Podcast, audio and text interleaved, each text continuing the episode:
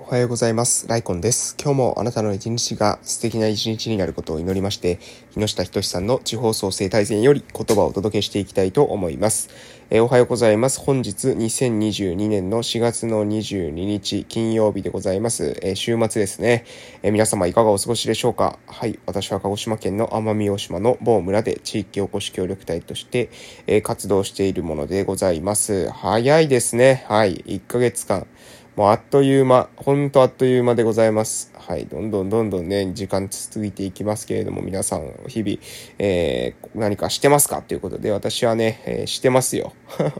えー今月末ね、あの、イベントがですね、あったりとかってね、もうね、なんかね、忙しい。はい。もう4月、あ、早い早い。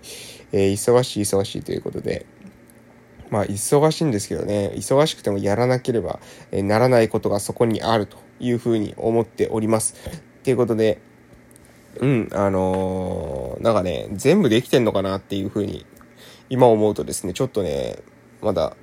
完全に全部できてるとは言え、言い難い状況なんですけれども、えーまあ、昨日の、まず近況報告かしましょうか。えー昨日ですね、1日代休をいただいたんですけれども、でもね、いろいろしましたね。まず、挨拶運動は、ま、定例、まあ、大体休みの日も行くので、えー行ってですね、で、その後に、えっと、これなんだ、広報、あれか、広報、村の広報誌の、えっと、に、え、あげる文章ですね。まあ、文章も考えないといけないんですね。なんか村のその情報というか、村の記事、えーに関して、え私のその挨拶運動をしてるですね、えこれもだいぶ前になるんですけど、挨拶運動をしてる時に、えー子供たちが歩くと。で、急に雨が降った時に子供たちが雨に濡れるから、なんかここに傘を置いて借りれるようになったらいいよねっていうことを話してたですね、村のですね、歯医者さんがですね、えー置き傘のですね、ポストを作ってくれたんですよね。で、ここで傘借りて、まあ、使って、で、終わったらまた傘返すってことができますよみたいな置き傘ポストを作ってくれたわけなんですけれども、でも、あの、それをですね、あの、じゃあ広報してくださいっていうことでですね、えー広報部の方にですね、えーお伝えしたらですね、えー多分ね、前回すっぽかしたというかですね、多分忘れてたんでしょうね、チョンボで、えー載ってなかったんですよ。で、載ってなかったから、次回でもいいから載せてくださいってまた言いに行ったらですね、あの、文も考えてみたいな感じで、ね、文も考えんのと思ってですね、広報って文は自分たちが考えるんじゃないのかなとかって思いながらもね、まあ、まあ、あの、あれですよ、っちが要望したことだから、まあ一旦はね、えー、書こうかなと思いますけどもね、これあまり続くようだったらですね、どうなんでしょう。広報ってね、あの、取材してですね、えー新聞記者がですね、取材に行ってですね、あ、じゃあ文はそちらで考えてくださいねって、これことはなかなかならないと思いますので、えーぜひですね、今一度、まあ今回はですね、私が、え書きますけれども、基本的にはね、やるべきことっていうのは、えやるべき人たちがやるべきなんじゃないでしょうかと、私は思っていますけれども、皆さんはいかが考えられれますでしょうかというところでございます。で、そして、えーその後ですね、えー私、えっと、畑のね、農機具買い出しにですね、オフラインサロンのメンバー、えー二人とですね、えー買い物に行きました。えーちょうどですね、奄美大島の、え中央地、那瀬にあるですね、え場所に、ホームセンターの方にですね、え道具、農作業の、に使う道具っていうのを買いに行ったというような感じでございます。でね、まあ、昨日は一日、まあ、うん、あの、ちょっとこう疲れをね、回復させるっていうことに結構専念しましたね。あもうね、やっぱりね、一週間こう、バーっと働いていくとですね、疲れが溜まってきますね、だんだんね。週末にかけて疲れが溜まってくるということで、まあ、今日はまあ仕事がありますよね。今日は、えっと、そうですね、夕方も、えー夕方の方にも、えー保護者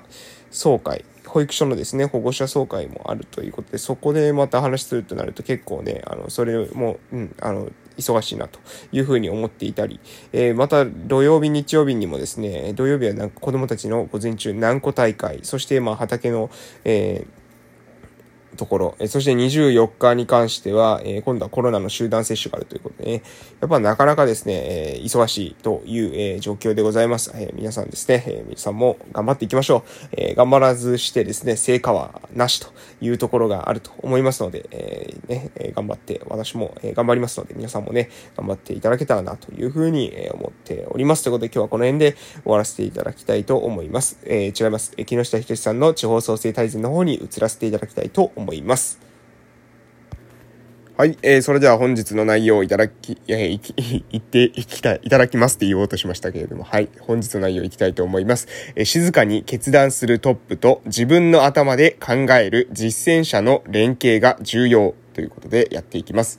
えー、過去の常識にとらわれ、単に真面目に業務を遂行するだけという状態から脱却するには、過去のトップの大いなる決断と現場での小さな実績の積み上げが必要になります。変化というものは最初は一部から始まるものの最終的には地域内、組織内で理解され多くの人に広がることが重要になります。だからこそトップは常に説明を続け手続きを踏まえて修正をしていく必要があり実践者は皆が変化を実感できるように実績を一つ一つ作っていく必要があります。今、地方に必要なのは、過去の常識と真面目さを単に引き継ぐことではありません。単なる派手なワンマン改革者による一過性の変化でもありません。過去にとらわれない、新たな時代に即した常識を作り出し、しっかり成果を出す、新しい真面目さを確立すること、これが地方に求められているのです。はい、えー、以上でございます。え、本日の内容、静かに決断するトップと自分の頭で考える実践者の連携が重要であるということですね。うん、もうあの、本当にね、納得感しかないわけなんですけれども、え組織のトップの大いなる決断と現場での小さな実績の積み上げ、これが重要であるよと。え過去の常識にとらわれない、えためには、まず組織のトップが決断をすること。そして、え現場で、えしっかりとそのトップのね、決断に対してですね、結果で返せるような実績の積み上げをしていくっていうこと。えこれが重要であるということですね。いや、まあ、まさにですね、私も、え、私の地域もですね、え首長の方いますが、え、その方がですね、やばい、こうするぞと、ああするぞっていう風に決断をしたときに、その決断に対してですね、現場がね、ついてこないとですね、これ話にならないわけですね。現場が、やはり、そのトップの決断に対して、じゃあトップのね、決断に対して自分も結果を上げようと、え、そのトップのね、方針に、えーに基づいてね、自分も現場でできることは何かないかっていうことを自分の頭で考えて、えー、結果を出していく。実績を積み上げていくってことが必要じゃないかなと思います。私も、あの、ビジョン的にはですね、話しますけど、細かいことを何でもかんでもですね、えー、全部いちいち話してたら、これは、あの、物事って進まないわけです。そうじゃなくて、自分の頭で考えて、で、ダメージコントロールをしながらですね、えー、失敗した時のリスクを回避しながら、ヘッジしながら、え挑戦をしていくってことは、非常に重要であるというわけですね。何でもかんでも全部人の頭で考えて、人のふんどしで相撲を取るっていうことはですね、これは恥ずべきことっていうか、まあそういう人だったら別にですね、あの、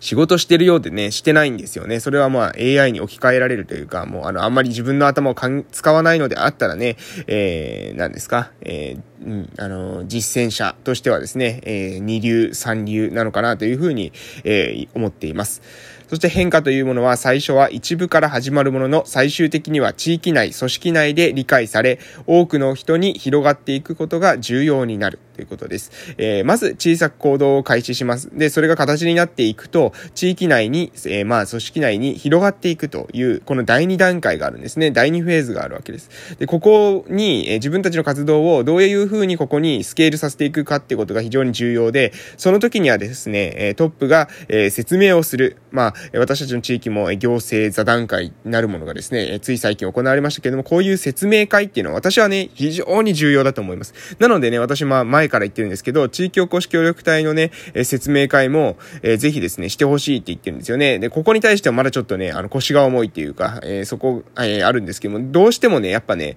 えー、協力隊の説明会にもつなげていきたいなっていう私は思ってるんですね。で、そうやって手続きを、えー、少しずつ、えー、踏まえて修正していく。うん、これが重要なんじゃないかな。うん、まあ自分たちの活動に関して報告する。で、報告に対して地域の方からフィードバックをもらう。それを踏まえてまた次の説明をしながら行動をしていくっていうこと。えー、地域の一部から広げていくための工夫が必要なんじゃないかなというふうに思っています。えー、リーダーであれば説明が必要ですし、実践する人であればですね、その変化がわかるような形で、えー、実績を作っていく。そして実績を作ってわかるようにするためにはそれを発信していくっていうこともこれもまたですね、重要なんじゃないかなというふうに思っております。今はですね、地方に必要なのは、ね、常識とか、真面目な、単に常識とか真面目で、ね、去年の活動をコピーペースト今年にですね、する、そういった人材ではないと。えー、また派手なただのワンマン改革者、えー、のですね、一過性のですね、その地域に注目が集まる、えー、なんかね、目立つだけみたいな、それでもあまりよろしくないと。え、過去にとらわれない、え、新たな時代に即した常識を作り出して、しっかりと成果を出す。新しい真面目さっていうことをですね、確立していくことが地域において重要ですよ、ということです。え、そのためにはもう先ほどもからずっと繰り返し言ってますけれども、もう本日の、え、まとめですね。え、まず、え、自分が小さく、え、行動をする。まあ、トップとトップが決断することが重要ですけれども、トップが決断した後に、え今度は、え現場で成果を上げていくためには、え自分の頭で考えて小さな実績を積み上げていく。そしてその積み上げた実績を、えー、周囲に分かるような形にする。そのためには情報発信の仕組みも考える。そしてリーダーは説明をし続ける。どういう地域を目指しているのか、どういう、えー、地域に向かって自分たちは進んでいるのかっていうことを説明し続けるっていうことが、えー、非常に重要なんじゃないかなというふうに思いますし、まあそれができる地域がですね、多分おそらくこの2020年か30年の地方創生、えー、戦国時代ですよ。えー、後言われる地方創生戦国時代をですね、生き残っていくのは、こういった自治体なんじゃないかなというふうに私は考えております。ということで、えー、まあね、えー、日々コツコツ淡々とですね、行動しながら、えー、私もですね、小さな行動を積み上げていきたいなというふうに思っております。ということで今日はこの辺で終わらせていただきたいと思います。これから今日というあなたの人生の貴重な一日が始まります。素敵な一日をお過ごしください。それでは夕方の放送でまたお会いしましょう。いってらっしゃい